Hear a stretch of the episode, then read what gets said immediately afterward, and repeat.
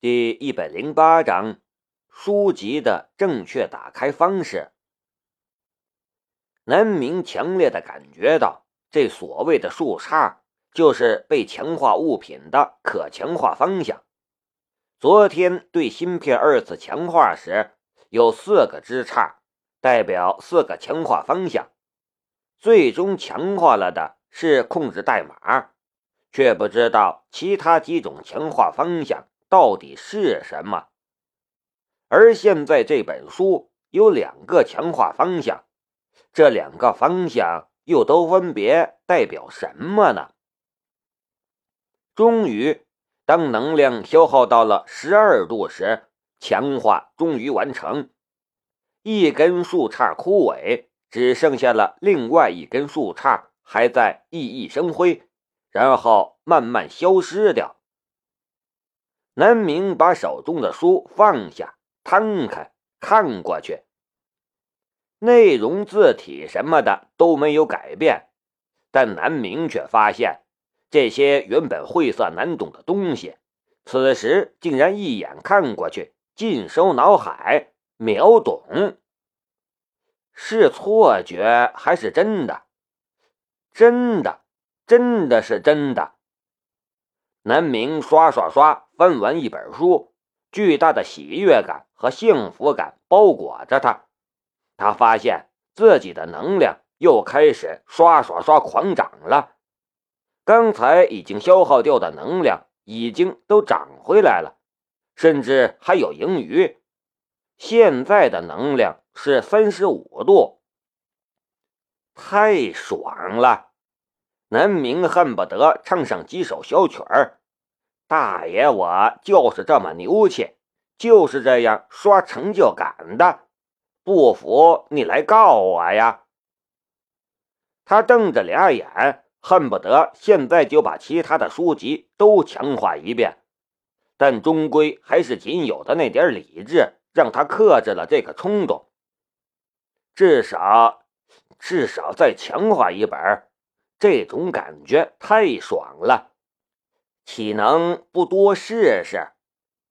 他翻了翻，终于又找出了一本属于他自己的书。这本书其实南明已经看完了，但看过一遍和完全掌握却又是完全不同的两回事。银色的漩涡之后是分成两个枝杈的大树从树上生长出来，瞬间其中一个枝杈凋零。只剩下了另外一个枝杈，只是这枝杈和刚才的方向似乎相反。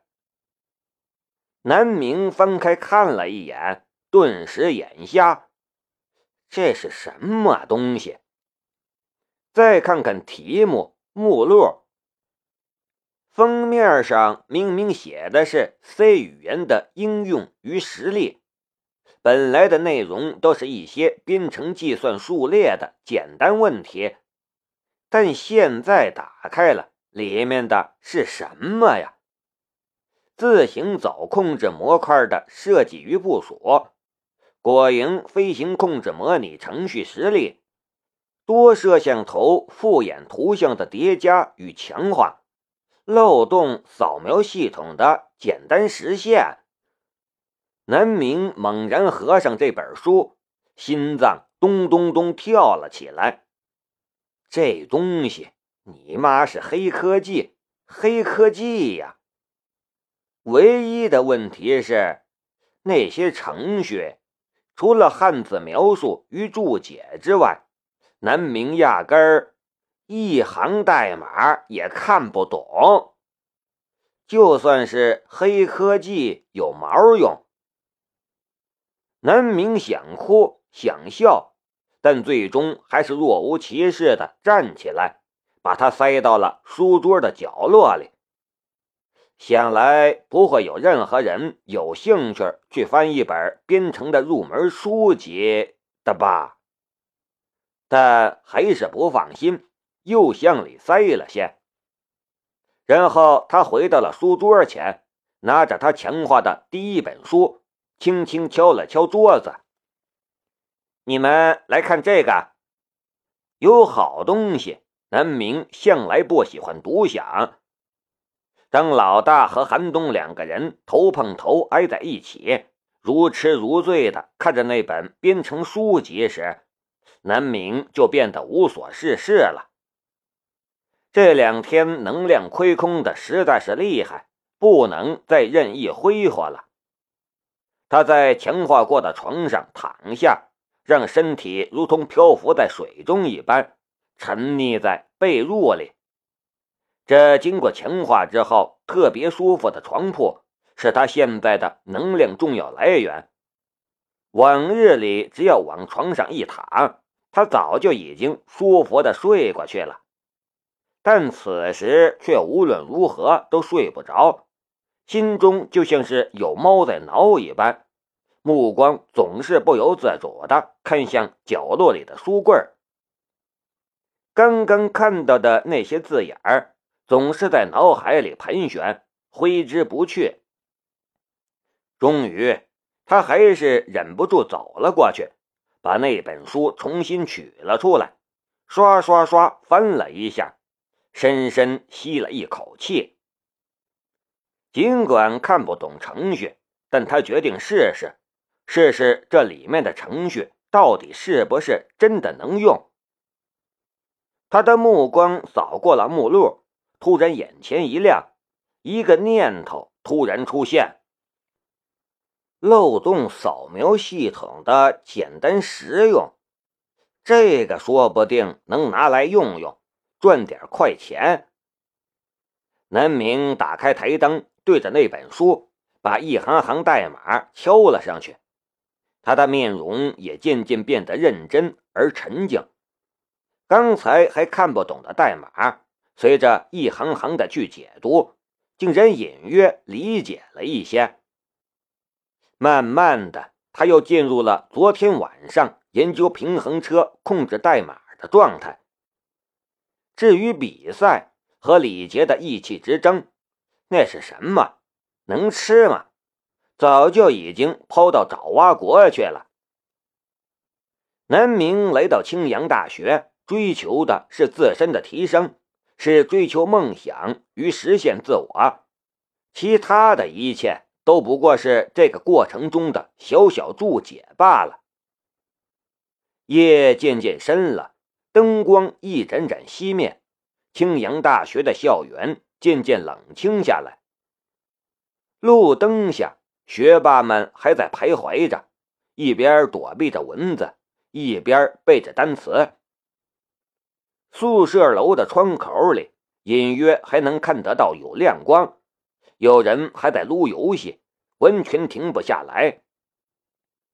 再远点的地方，天文系的楼顶上，一束橙色的激光直射天际，不知道此时还有没有人在仰望夜空，也不知道有没有外星人被闪瞎眼。寄信院男生宿舍楼的四楼，李杰坐在柯天伟的电脑前面，正在努力编程。旁边，柯天伟正在旁边用笔记本看网上最新的论文，不时皱眉沉思。视觉研究所，刘敏忠在自己办公室里一遍又一遍刷新着邮箱，突然，一封邮件突然弹出。看到那标题，刘敏忠的手都颤抖了起来，点了好几次都没点中。片刻之后，当那页面终于弹出时，刘敏忠的面上露出了狂喜之色。